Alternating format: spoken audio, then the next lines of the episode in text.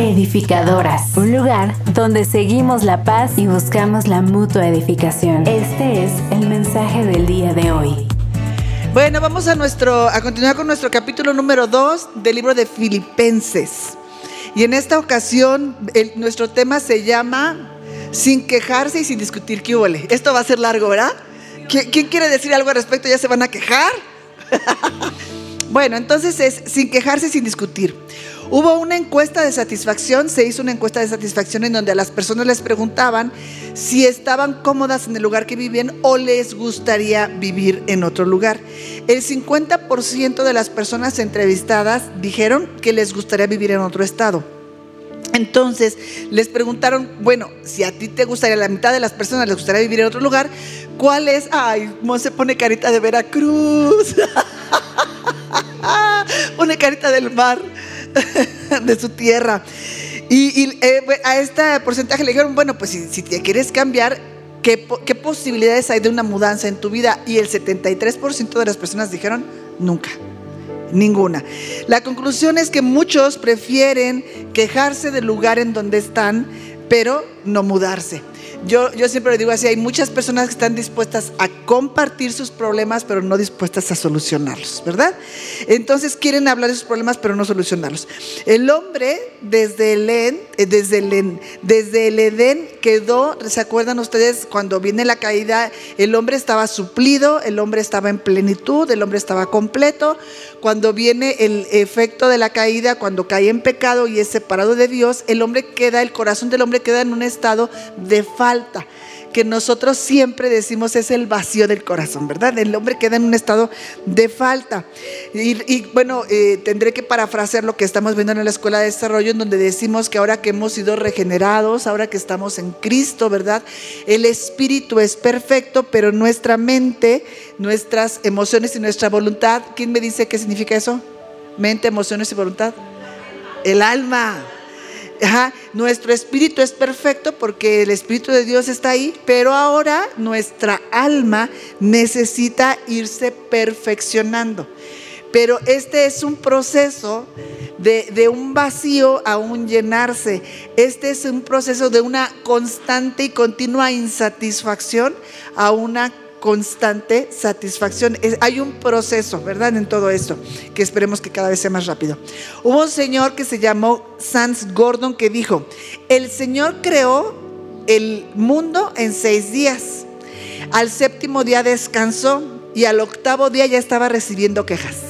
Así que también eh, está esta canción que creo que es la de Jesucristo Basta que dice, nuestros corazones insaciables, insaciables son, ¿verdad? El corazón se inclina fácilmente hacia la insatisfacción, como si este fuera un efecto que la gravedad ejerce sobre las personas. Como, como esta, eh, eh, cuando el hombre no tiene a Dios, pues es una naturaleza. Cuando ya tenemos a Dios viviendo en nuestras vidas, pues es, es, un, es la carne que, que, que nosotros nos jala hacia esas partes, ¿verdad? Y esto es porque la queja nos parece pertinente, nos parece que es una respuesta razonable a un evento o a alguna circunstancia en nuestras vidas que nos parece insatisfactoria. Entonces la queja suena algo razonable, suena bien. Insatisfacción, dijimos que el hombre tiene. Insatisfacción es una fuerte corriente que eh, es como una fuerte corriente marina que, que constantemente te está arrastrando para llevarse tu gozo y ahogarlo. Una persona insatisfecha, que es una persona quejumbrosa, no es una persona gozosa. Es una persona que está arrastrada por esta corriente de insatisfacción y todo el tiempo la está expresando y la está, la está manifestando. Y, cuando decimos arrastrando, decimos, ¿te ha pasado? Bueno, a mí me ha pasado ser las dos partes, ¿verdad? Que te estás quejando, o sea, ya lo dijiste. O sea, que le dice, ya, ya te oí, pero ¿qué quieres? Ya. Pero, pero, pero es que me hiciste, ya te oí. Y dale, y dale, y dale, ¿no? O sea, realmente, ¿qué quieres? Porque ya lo expresaste. Es una corriente que arrastra y arrastra y arrastra el carácter de una persona. Entonces, la clase pasada hablábamos de cuando Pablo les dice, ocúpense de su salvación. ¿verdad? Y decíamos, no estamos hablando de que, de que la pierdan ni de que ellos la puedan obtener. Cuando está hablando de ocúpense de su salvación, está diciéndoles, háganse cargo sean responsables por aquello que ustedes han recibido. Y eh, dicho de otra manera, les decía, pongan su salvación en práctica, ¿verdad? No es para guardar en un cajón. Pablo sabe, y esto es importante, anoche también lo hablábamos en la oración, que individualmente o como cuerpo, la queja puede arrastrar nuestro gozo pero también el de las personas que están cerca. Es una corriente marina que va arrastrando, va arrastrando, va arrastrando y no nada más digas, pues es mi vida, como dicen los jóvenes, pues es mi vida, sí, pero tu vida nos afecta a todos, ¿verdad? Entonces una persona que, cuyo carácter es arrastrado por esta insatisfacción no es personal. Tu decisión de quejarte y de vivir insatisfecho y de tener una cara que te la pisas todo el tiempo no es personal, afecta a todas las personas que te rodean.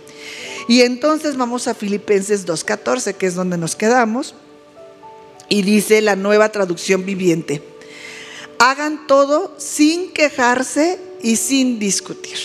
Nuestro tema se llamaba sin quejarse y sin discutir. La nueva Biblia viviente dice, hagan todo sin quejarse ni pelearse. La TL ahí digo, porque el punto tiene que amarrar. Tiene que quedar claro. Dice, hagan todo sin hablar mal de nadie y sin discutir por todo. ¿Verdad? Porque hay gente que de todo queremos discutir. Este es el primer gran desafío que Pablo está marcando cuando, cuando dice, ocúpanse de su salvación, pongan en práctica lo que han recibido, hagan, manifiesten lo que ahora tienen. Este es el primer gran desafío para que las personas puedan manifestar su salvación, para que puedan mostrarla, para que puedan eh, modelarla a otros. Y es el que hagamos todo sin quejarnos y sin discutir. Y cuando habla de todo es todo. Todo, todo. Sin que falte un solo elemento. No dice, bueno, cuando se pueda. Eh, tú pon todo de tu parte, lo más que puedas. Eh, intenta no murmurar, sería lo mejor para ti. No está diciendo eso. Él está diciendo, háganlo así, todo. una mujer dijo, quejarme es parte de mí y es mi derecho yo nací acusativa. Y a lo mejor ninguna de nosotros va a decir, esa soy yo, ¿verdad? Pero habría que preguntar a los que están cerca de nosotros si pueden, eh, si somos personas que nos estamos quejando continuamente. Acuérdate que además la queja claramente tiene que ver con, un, eh, eh, con cosas que dices y la forma en la que las dices, pero también una cara puede expresar una insatisfacción, inconformidad o queja, ¿verdad? Yo creo que podemos hasta discutir con la cara. Nos torcemos todas y ya estamos discutiendo, ¿no? Entonces esta mujer dice que ella pues nació acusativa, ¿qué quieres que haga? ¿No? Eso se traduce en un eh, eh, carácter que es orgulloso y que, que se siente superior. Porque si tú siempre tienes una queja, si tú siempre tienes algo que decir, si tú siempre eh, eh, estás está caliente, está frío, está salado, está em, tardado, está muy rápido, si tú siempre tienes algo que decir, hay un cierto espíritu de superioridad de que tú lo hubieras podido hacer mejor. ¿Verdad? Entonces, esta mujer que dice que es acusativa es contenciosa. Una persona quejumbrosa es una persona contenciosa y ese no es el carácter de Cristo en nosotros. Pablo dice entonces, cumple todas tus tareas sin quejarte y sin discutir. Y cuando son todas, son todas. Esto es decir, hay personas que son difíciles de tratar. Hay personas que te cuestan, pues dice Pablo, ¿verdad? Lo dice la palabra a través de Pablo. Pues hazlo bien, sin quejarte y sin discutir. También dice que, te tocó doblar toda la ropa, otra vez te tocaron los trastes, otra vez y si, eh, eh, te, toca ah, la comida otra vez, Lolis, y luego quieren cenar. ¿No? Y luego a media tarde como, ¿qué, qué hay? ¿Cómo, Lolis?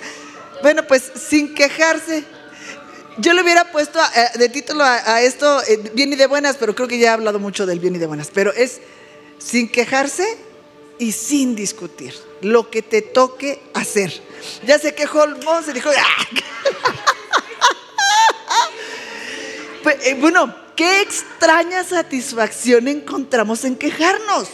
Porque de finalmente de que doblas la ropa la doblas, de que haces la cena la pero hay una extraña satisfacción, desahogo, en, en quejarte, en presentar tu protesta, ¿no? En decir, no estoy de acuerdo. Bueno, pues dice la palabra de Dios, sin quejarte y sin discutir. Queja es un sinónimo de resentimiento, de desacuerdo, de inconformidad. Estoy inconforme con lo que está pasando, ¿verdad? Entonces dice que, es sin murmuración, según el versículo.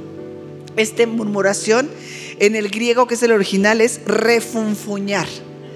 Es susurrar en voz baja expresando insatisfacción, hablando entre dientes. Otra vez, yo, sí, exactamente así. Entonces, es expresar insatisfacción en voz baja. Es la palabra usada para describir la actitud que tuvo el pueblo de Israel en el desierto. La murmuración los distinguió. La queja, si tomamos en cuenta este ejemplo que, la palabra de Dios nos pone en Israel, en el desierto que se quejaron de todo, la queja es infructuosa. O bueno, si alguien aquí quiere pasar a testificar, cuánto, cuánto ha mejorado su vida porque es bien quejosa, ¿verdad? La queja es infructuosa, es una actitud desértica, por lo tanto es una actitud infructuosa, seca, es, es eh, producto de una mentalidad esclava, porque aunque Israel ya estaba, ya había salido de, la esclavitud y ahora estaba en, el desierto camino al lugar donde tenía que, que llegar, ellos tenían una mentalidad esclava. Entonces, una persona que se queja todo el tiempo, lejos de estar operando en la nueva mente que tienen, en, el nuevo sistema de pensamientos y de creencias que nosotros tenemos y de gobierno, está operando en una mentalidad esclava producto de lo que te guste, de su pasado, del maltrato, de que, de que pues hay cosas que no nos gustan y, debe haber alguna manera de expresarlo, pero eh, eh, esta es una actitud de vida de queja, o sea, no es que, alguna vez no digas chispas, estás al lado, ¿no? Sino que es alguien que, si, entendemos, es una actitud de queja, es un carácter quejoso. Entonces, eh, la queja es una mentalidad esclava. Un quejumbroso, y esto no nos va a gustar a los que no somos quejumbrosos, es un pobre emocional y espiritual.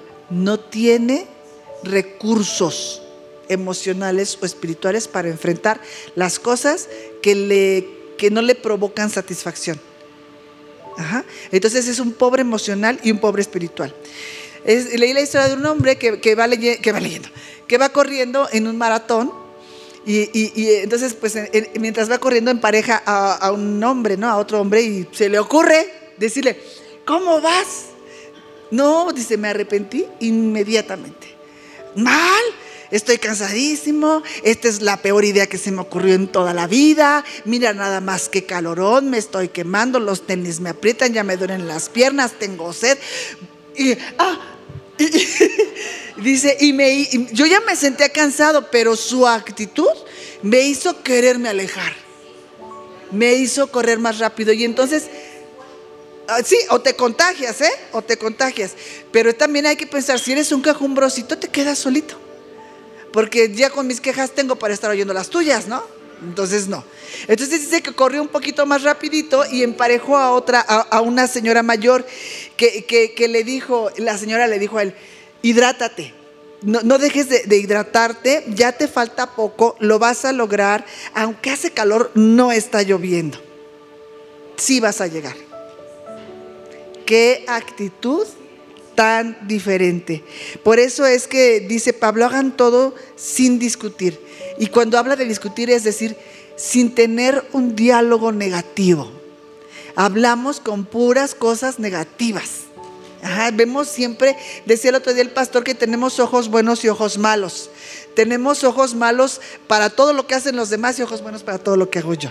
Tengamos ojos buenos para todo lo demás también. Entonces, hagan todo sin discutir, sin tener este diálogo negativo todo el tiempo, ¿verdad?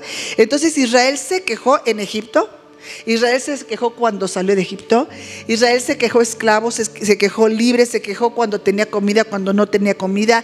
Se quejó por 40 años de su liderazgo y finalmente se estaba quejando de Dios.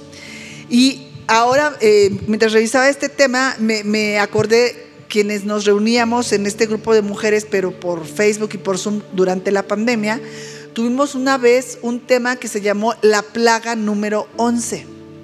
No sé si ustedes se acuerdan, pero pues eh, si no, ahí está en Facebook. Y esta plaga número 11 habla de que hubo 10 plagas en, eh, eh, en, Egipto, que el Señor envió a Egipto. Y a esta le mencionábamos la plaga número 11. La plaga número 11, primero te diré que una plaga es una desgracia que afecta a gran parte de la población, que en ese momento era muy claro porque estábamos en pandemia y eso era una plaga, ¿verdad? Entonces, que afecta a gran parte de la población y causa perjuicios. Pero entonces decimos que la plaga número 11 es la queja. Es donde ellos en el desierto, cuando ya el Señor no, había, no estaba enviando las plagas, ya habían pasado las 10 plagas, pero ellos traían otra que afectaba a gran parte del pueblo. El Salmo 106, 24 al 25 dice, menospreciaron esa bella tierra, pero no, pues no creyeron en la promesa de Dios, por el contrario, refunfuñaron o murmuraron en sus tiendas y no obedecieron al Señor. Eso fue Salmo 106, 24 al 25. Ahora vamos a ver Juan 14, 27. Dice el Señor, si nosotros leemos la historia de, ellos en el sector, nunca estaban como diciéndole a Él. Se quejaban de las circunstancias, se quejaban del, liderazgo. Y, ahí en, no es Juan, ¿eh? estoy mal. ¿Cómo va a ser en Juan? Es este, en números 14, 27, dice, Números, perdón, sí, números 14, 27, dice el Señor hablando, ¿hasta cuándo se quejará de mí este pueblo perverso?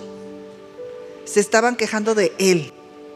Y eso es algo que, que, a veces perdemos de vista cuando nos estamos quejando. Nos estamos quejando por la casa que nos dio, el esposo que nos dio, la comida que nos dio, por el color de cabello que nos dio, por la cintura que no nos dio, por todo nos estamos quejando. Entonces, la murmuración no es algo simple. La murmuración es un problema espiritual que trasciende a lo natural. Que, una persona sea una persona quejumbrosa, no es que salió, este, ¿cómo decía esta señora? Eh, ¿Cómo decía?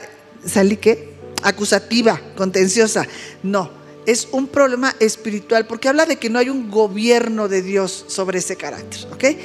Entonces, es un problema espiritual que, que trasciende lo natural. Por lo tanto, ¿se acuerdan? Leímos en, al principio del capítulo 2 de Filipenses que, entonces Pablo decía, por lo tanto, por todo lo que ya hablamos en el capítulo número 1, decía, por lo tanto, si hay consolación, si hay consuelo de amor, si hay comunión en el Espíritu, si hay afecto entrañable y si hay misericordia, decíamos que sí lo hay era una pregunta retórica que sí lo hay. Y dice Pablo, tengan el mismo sentir, unidos, humildes y obedientes. El mismo sentir es el mismo pensamiento. Unidos, humildes y obedientes. Y, Pablo viene hablando de esto, ¿no? así comenzó el, el capítulo 2. Y murmurar es falta de humildad y obediencia. Por eso es que cuando él dice, vamos a practicar esto, unidos, humildes, obedientes, y entonces continúa diciéndoles, para que puedan expresar esta salvación que ustedes ya tienen, necesitan sacar de sus vidas los diálogos negativos, la murmuración, la crítica hacia otras personas, porque eso es falta de humildad y obediencia. ¿Se acuerdan que dijimos que era humildad? Pensar demasiado en mí mismo. Entonces, porque eh, la queja tiene que ver con algo que a mí no me satisfizo. Entonces por eso dice, esto no habla de humildad y no habla de obediencia. Es una declaración de orgullo contra Dios. ¿Tú habías pensado eso? Que cuando te estás quejando, estás declarándote orgullosa delante de Dios, que tú tienes una mejor idea que Dios para cómo deberían ser las cosas en tu vida. Y es algo que si estás escribiendo, escribe. La queja no es mi derecho. No es nuestro derecho quejarnos. Porque como algo nos resultó insatisfactorio, decíamos hace un momento, hemos encontrado en la queja un derecho. No es tu derecho quejarte. El quejarse viene de creer que estoy recibiendo algo que no merezco o no recibo lo que merezco. Y eso se llama egoísmo y orgullo. Entonces, La queja es el himno nacional del mundo en el que nosotros vivimos. Quejarse ahora se ha vuelto, bueno, algo este, popular, ¿verdad? En todas partes. Eh, de, hecho, buscando esa información, hay grupos de Facebook para quejarse, ¿no? Para criticar, bueno, todo el mundo critica, pero sí, o sea, que están creados específicamente para, que, deseadores, desahogarse. Entonces, quéjate. Ajá. Entonces, la queja es el himno nacional del mundo. ¿De qué se queja el mundo? Hace calor. Está lloviendo, hace frío, no ha llovido, hay mucho polvo, hay mucho ruido, y es que hay mucho tráfico y es que está muy lejos. Hay muchos charcos, hay muchos hoyos. Ajá. O sea, el mundo encuentra de qué quejarse siempre. las personas nos quejamos de la lluvia, el calor, el tránsito, de los precios, de la falta de tiempo, de los esposos, de los hijos, de los padres, del trabajo, de los amigos, de los pastores, de las ovejas, de los compañeros, de los maestros, las reglas, de las hermanas. Nos quejamos, nos quejamos, todos nos quejamos. Pablo dice, sin queja, sin queja. El murmurador ama encontrar con quién murmurar. Y regularmente encuentra. No solamente dice el murmurador, este es mi derecho, es mi placer. Porque te decía yo, qué extraña satisfacción encontramos en quejarnos. Pero hay personas que encuentran un placer en hacerlo. Alguien dijo, la murmuración tiene que ver con lo, emocional. Porque cuando murmuras, cuando tienes estos diálogos negativos, es, estás expresando todo lo que te hace sentir esa situación. Y la contienda es intelectual, es, un, eh, problema de lo que yo creo, que es lo correcto. Y entonces me quejo porque quiero imponer lo que yo creo que es lo correcto. Sea como sea, dice, dice mi hermana, haya sido como haya sido, las dos cosas vienen de un corazón orgulloso, de un corazón superior e, e, en su propia idea. Entonces la murmuración, como todos los pecadillos, ¿verdad? No solamente afecta al murmurador, ya lo dijimos, afecta a todos los que están cerca y escuchan. A todos. Estas actitudes del corazón según lo que Pablo nos está diciendo, resultaba ser una amenaza para la iglesia en Filipos y para la iglesia en cualquier época.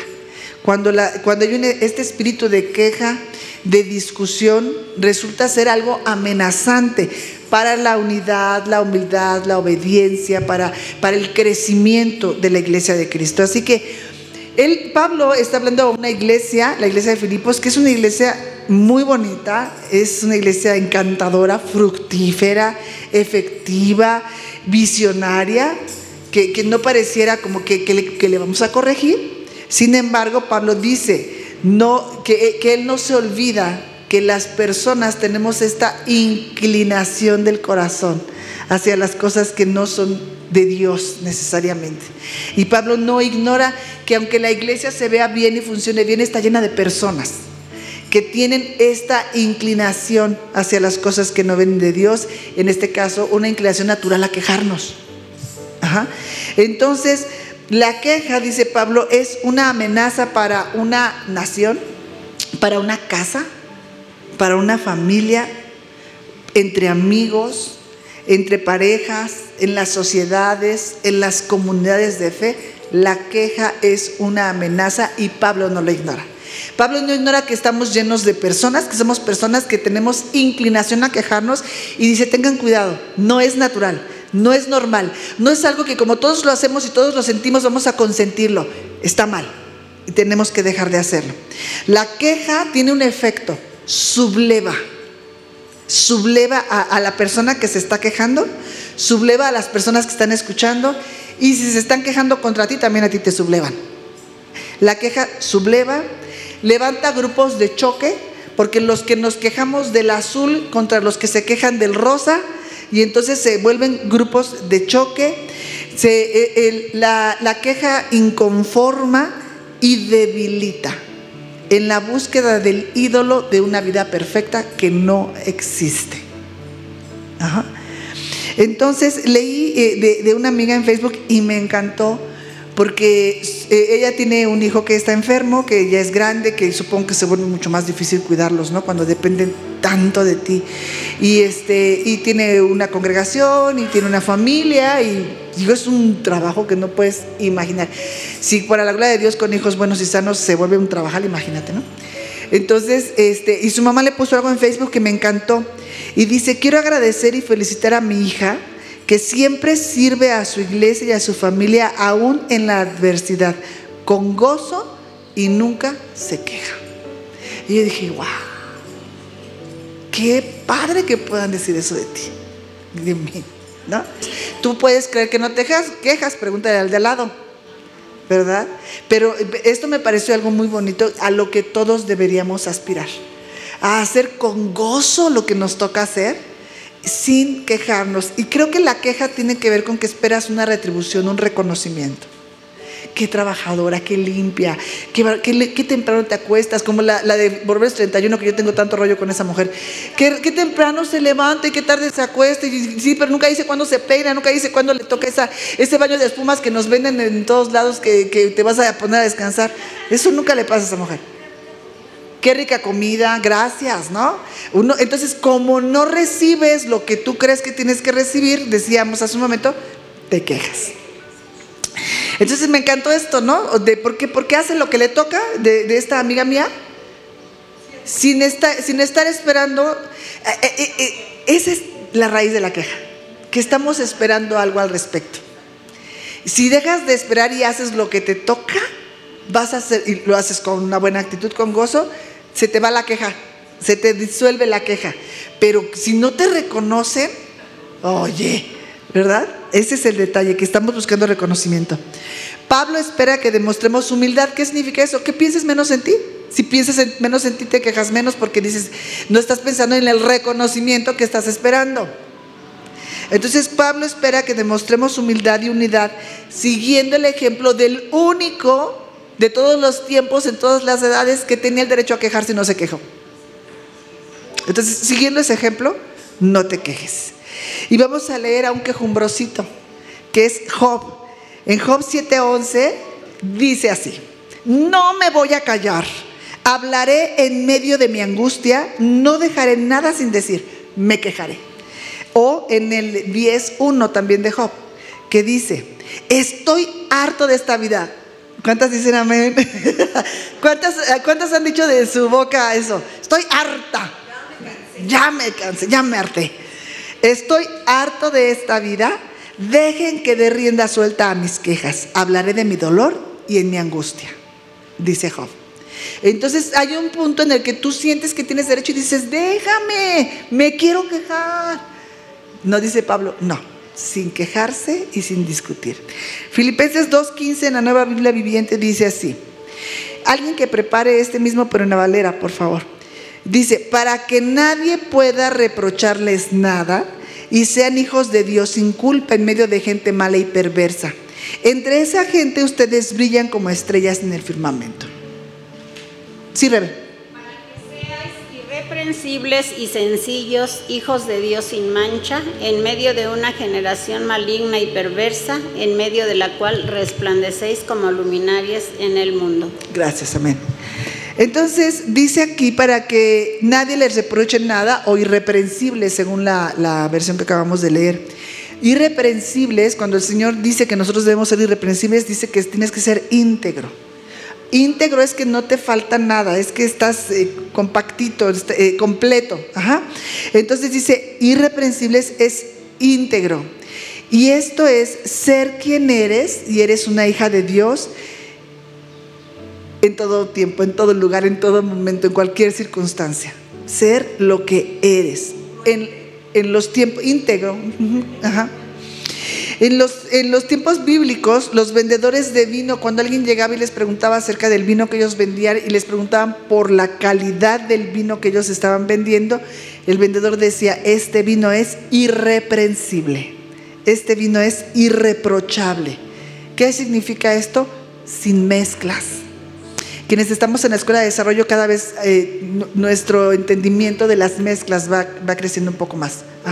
Entonces, algo que es irreprochable es algo que no está diluido, es algo que no está mezclado, está íntegro, está puro. En que también los joyeros, cuando en aquellas épocas eh, vendían alguna pieza, decían esta pieza es irreprensible, es decir, no es cobre bañado de oro.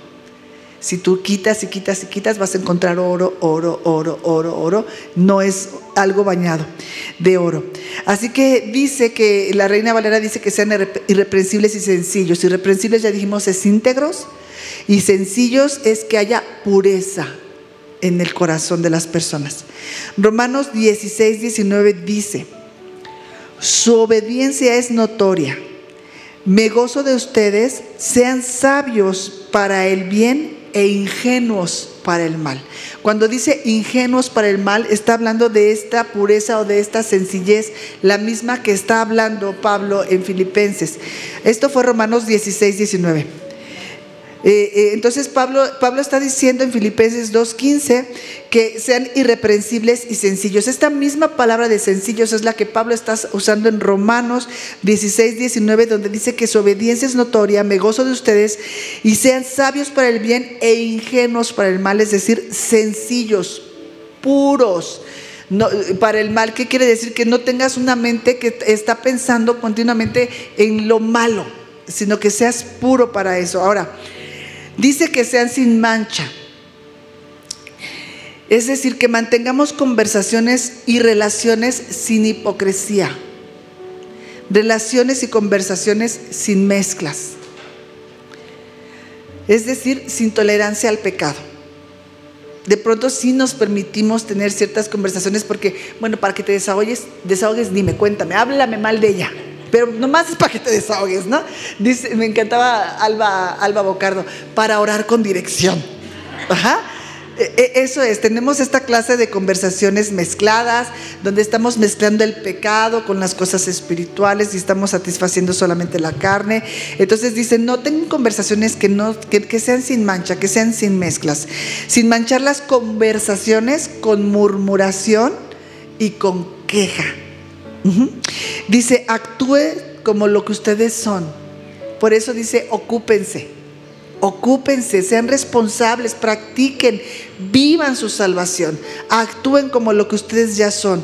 No, y, dice algo muy fuerte que es muy importante para nosotros, que, que siempre estamos hablando de, la repercusión de, los efectos de nuestra vida espiritual eh, manifestada en una vida natural sobre una generación siempre estamos hablando de que, de que hay una generación que depende de que nosotros lo hagamos bien, que no seamos quienes retrasemos a los que vienen eh, siguiéndonos, ¿verdad? Sino que estemos abriendo un, un, camino que les haga a ellos más fácil seguir desde nuestros hombros, sino que tengan que tirar la basura que construimos para volver a empezar.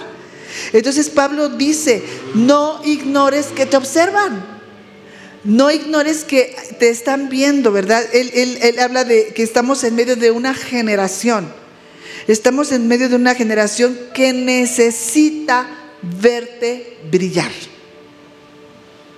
Necesita que tú resplandezcas.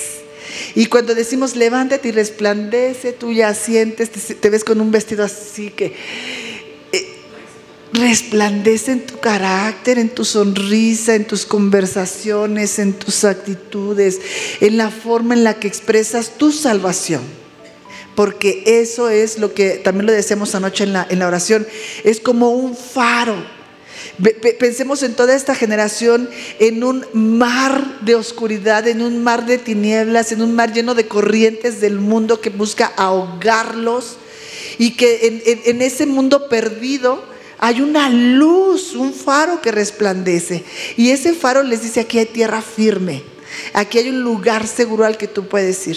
Por eso dice, resplandezcan en medio de una generación maligna y perversa. Entonces, esta generación necesita vernos brillar. Yo, siempre, ahorita se me ocurre, pero, pero, pero siempre pienso en esto. Cuando tú le, una, unos jóvenes, por ejemplo, van a casarse y tú les dices, necesitas un modelo. Claramente el modelo es el modelo bíblico, pero de pronto necesito unos ejemplos más reales, más de aquí, ¿verdad? Y tú les puedes preguntar, dime si hay un matrimonio que sea un faro. ¿Sí me explico? Que sea esa luz que tú digas, ahí, así, este es un ejemplo. Ellos brillaron para mí y yo quiero repetir ese modelo porque yo veo a Cristo en ese modelo. Es difícil que te lo digan, no lo hay, no existen fácilmente. Y debería ser lo normal para nosotros. Todo el mundo debería poder mirar hacia la iglesia que es el cuerpo de Cristo y en cualquiera encontrar eso. En cualquier mujer, en cualquier hombre, en cualquier joven, en cualquier niño, en cualquier matrimonio, en cualquier eh, eh, empresa, en cualquier empleado que, que lleva a Cristo en él, debería ver a ese faro, a ese referente, a ese lugar. Por eso esta generación necesita vernos brillar con la luz de Jesús. Pablo no les dice, bueno, acampen en el cerro, donde nadie los moleste y aíslense. Cuando dice en medio, es que aquí nos dejó. Yo, yo anoche se los decía, vivimos en un mundo horrible, peligroso, amenazante. Eh, anoche comentábamos que, estamos tan ocupados en las ideologías que están en el mundo tomando lugar y que, que se están autorizando leyes que son aborrecibles, pero nos hemos descuidado, y Pablo lo menciona aquí, de esos caballos de Troya que están dentro del cuerpo de Cristo, que tienen el poder de destruirnos y que ignoramos que ignoramos muy fácilmente. Hemos hablado de todo esto, de la falta de unidad, de la soberbia, del sentirse más que otros, todas estas cosas, ¿no? Y anoche hablábamos de la ligereza con la que oímos cualquier mensaje y no le ponemos una traba. Y no decimos esto no. Vamos a filtrar lo que oímos a partir de nuestra nueva naturaleza, con los ojos de Cristo, a partir de que en la cruz una frontera, que nada que está de aquel lado puede pasar de este lado. Insisto que no estamos menospreciando lo que pasó antes de Cristo, pero es historia. Nuestra realidad presente está de este lado. Y, como permitimos, porque los que estaban ayer saben de qué hablo, con, personas que te van a dar un encontronazo con supuestas tantas verdades, con tanta Biblia, y tengo que repetir lo que dije ayer y lo lamento mucho, y nosotros tan analfabetas espirituales, cualquier corriente nos va a ahogar, porque no invertimos tiempo no invertimos nuestras vidas en conocer al Dios al que le hemos entregado nuestras vidas y no podemos brillar. Les decía que, que, ayer hablando con esta mujer no puedes ver tanta pasión en la mentira y tanta apatía en la verdad. Porque estudian, porque se preparan, porque tienen pasión al hablarlo. Y nosotros estamos enmudecidos por nuestra ignorancia por apáticos, porque no invertimos tiempo, no solamente en llenarnos de una letra, sino en pulir nuestras vidas para que brillen, para que eh, ni siquiera, claramente tenemos que hablar, hablar, pero aquí habla de una luz que brilla, no de una boca que habla. No es un sonido que, que el faro está haciendo y que atrae, como un canto de sirenas. Es una luz que resplandece en medio de las tinieblas lo que va a atraer a una generación que está perdida en un océano de oscuridad y de maldad. Y esas, esos caballos de Troya se infiltran en la iglesia mientras estamos discutiendo, nombre la ley que ya aprobaron. Y aquí adentro nosotros mismos, nosotros mismos estamos infiltrando pensamientos que no son, que no son conforme a Dios. Decía Doris, que ahí están los discos, los CDs de las canciones que cantábamos eh, hace muchos años. Y dice Doris, pero habría que tener el discernimiento para saber que muchas de esas canciones que con toda buena intención cantábamos ya no nos aplican. ¿Por qué? Porque Dios dice que la luz de la aurora va en aumento y va en aumento hasta que el día es perfecto. Ha traído mayor luz a nuestras vidas, nos ha iluminado el entendimiento de tal manera que entendemos que, que están bien bonitas, pero que ya no nos aplican. Porque, porque ya, no, ya no estoy peleando la pelea, yo ya estoy con el que la ganó, por ejemplo. Ajá. esa clase de cosas. Y te pongo este ejemplo porque insisto en esto. Oyen y oyen y oyen a gente que está mezclada. Ese es el punto. Gente que está mezclada. Y si tú no tienes el discernimiento espiritual para decir, mm, ibas muy bien, pero aquí te, te torciste, ¿verdad? Aquí agarraste curva, tú vas a agarrar curva igual. Y por eso no brillamos, por eso no salamos, por eso no iluminamos. Por eso estamos eh, siendo, lejos de ser de avance a esta generación, lejos de ser luz para esta generación, estamos siendo de retraso. Así que no, no es cualquier cosa. Por eso les decía, Dios sabe en qué generación nos depositó. Porque así como nos dio el privilegio de nacer en una generación que está después de la cruz, después de Cristo, que ya pudo ver al Cristo resucitado, que tiene la obra completa de, de Dios a través del Espíritu Santo en nosotros, lo cual es un privilegio que los antiguos anhelaban y que no tuvieron y que nosotros tenemos. Así Así como eso, también Dios sabía que nos iba a dejar en este año 2023, donde los niños ya pueden ir con pantalón, o falda a la escuela, donde los pedófilos están a punto de ser también este, gente buena, normal y todo eso. Dios lo sabía. Dios lo sabía, no, no se le escapó. Pero ¿sabes qué?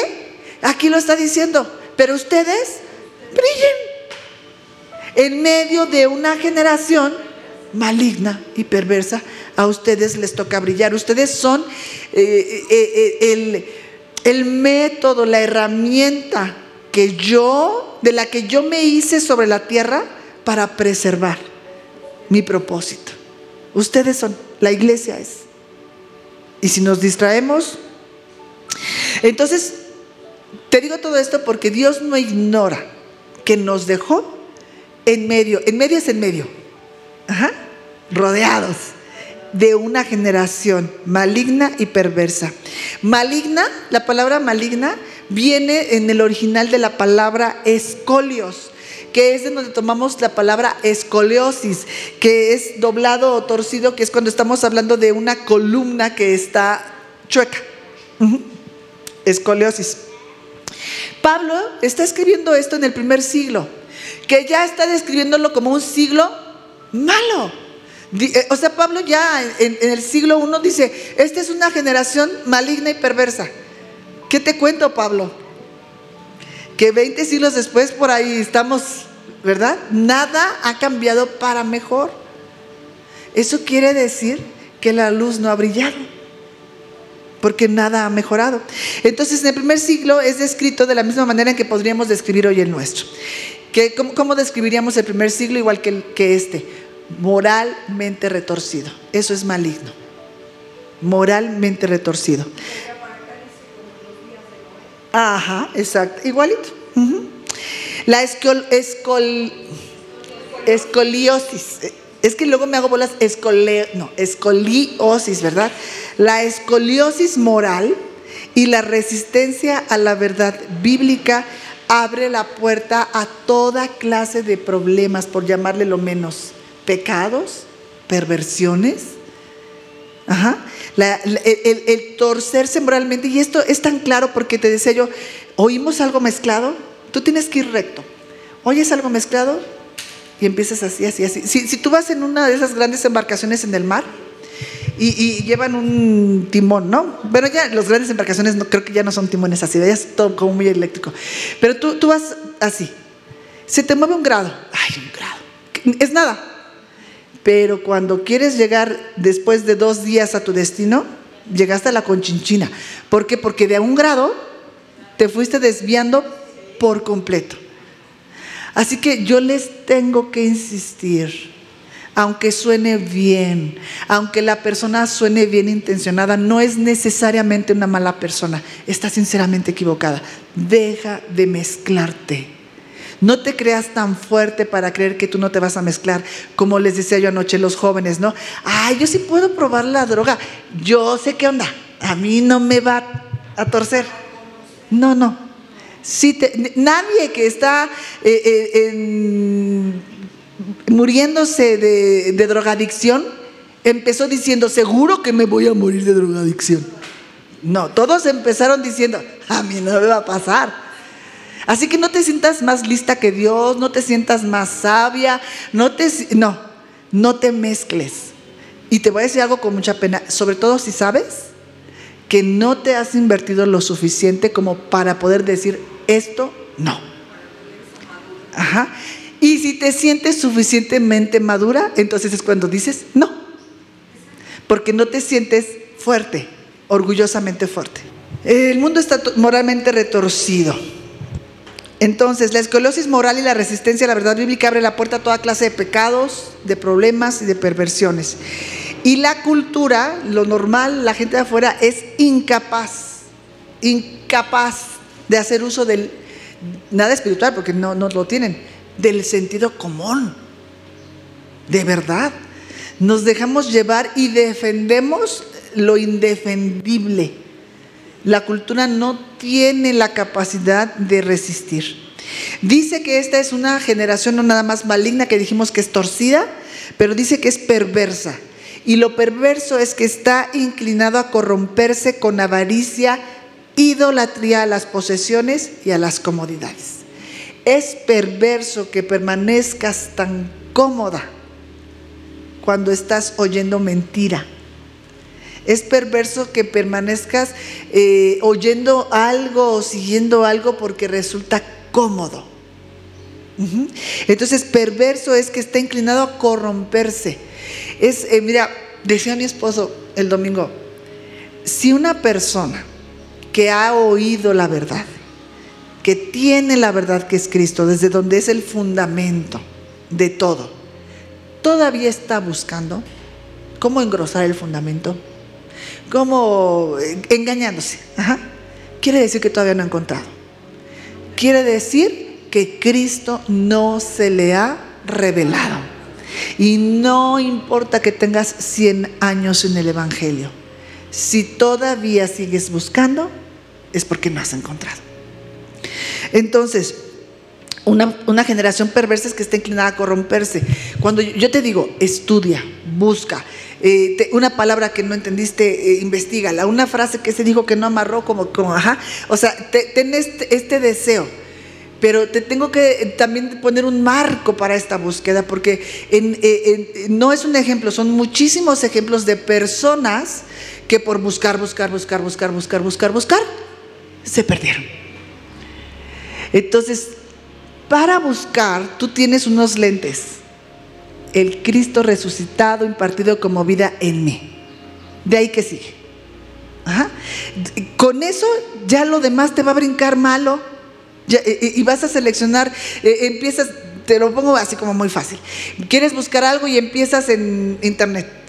y la palabra maligno y empiezas a leer lo que es maligno, pero de pronto te das cuenta que la página es de la Iglesia Católica y dices, ya no sé qué va a decir aquí. Mejor no. ¿Verdad? De eso más o menos eh, estamos hablando.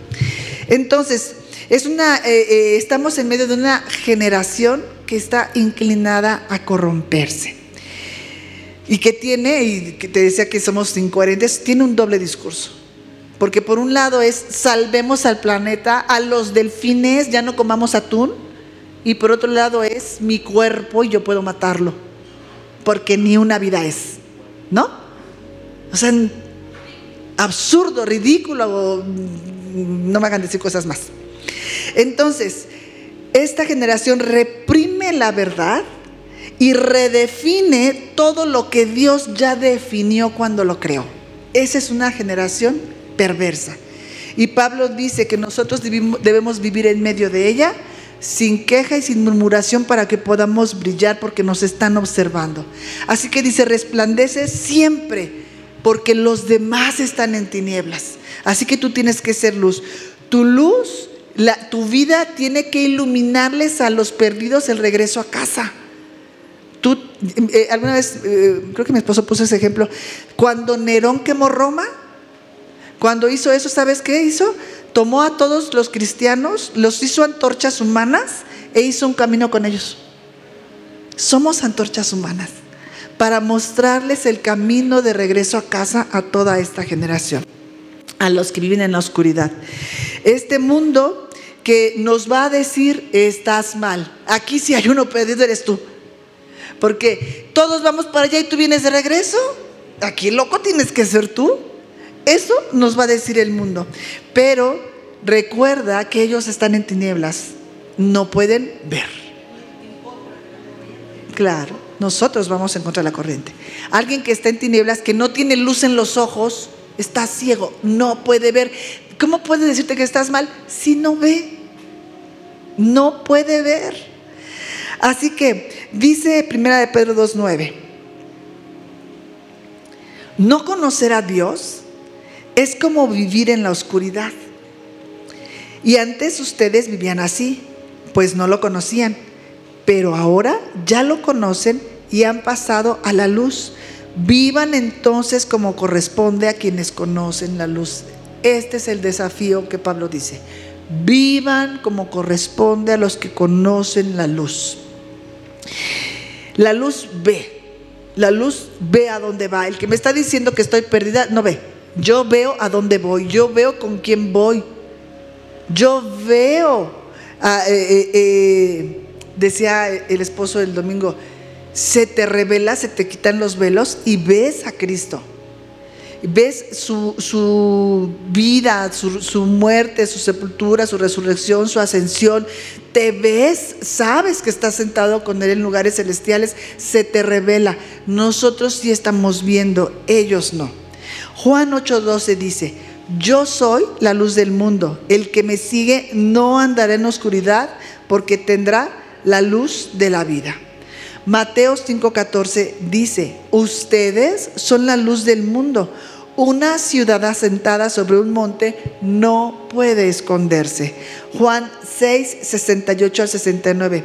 A quienes, ¿a quién iríamos si solo tú tienes palabras de vida eterna y nosotros hemos creído que tú eres el Santo de Dios? ¿A quién más irías? ¿Quién más puede decirte cuál es el camino? ¿A quién queremos que le pregunten los de allá afuera? Si solamente Él tiene palabras de vida eterna. El desafío de ser la luz es súper interesante, porque la luz siempre es lo que tiene que ser y siempre hace lo que tiene que hacer. Una luz en un lugar muy oscuro donde dice, ay no, qué pena, este, se sigue viendo luz. Es lo que es, no deja de brillar nunca. Entonces el desafío de ser luz es que seas lo que eres siempre y que hagas aquello para lo que fuiste creada siempre. Para la luz, mientras más oscuro esté, es mejor, porque más claramente se ve. Mientras estemos en los tibios, en los, en los grises, se vuelve difícil distinguir. De hecho, a la hora que, si tú vas manejando a la hora que te gusta, como 6 de la tarde, depende del mes del año, ¿verdad? Pero hay una hora en la que es muy difícil porque ni es de noche ni es de día. Entonces, para la luz, mientras más oscuro está, mejor, porque es más fácil brillar. Y a eso fuimos llamados, sin quejas y sin murmuraciones. Es la forma que el Señor ha dicho a ustedes, si no se quejan y no murmuran, es una de las formas en las que pueden brillar, en las que se pueden distinguir, en las que se pueden ver diferentes y notar en un universo de oscuridad. Así que, a brillar, a brillar todas nosotras. Recuerda que tenemos una cita todos los jueves. Edificadoras de Tierra Nueva. Te esperamos en Avenida División del Norte 4344, sexto piso, a las 10.30 de la mañana.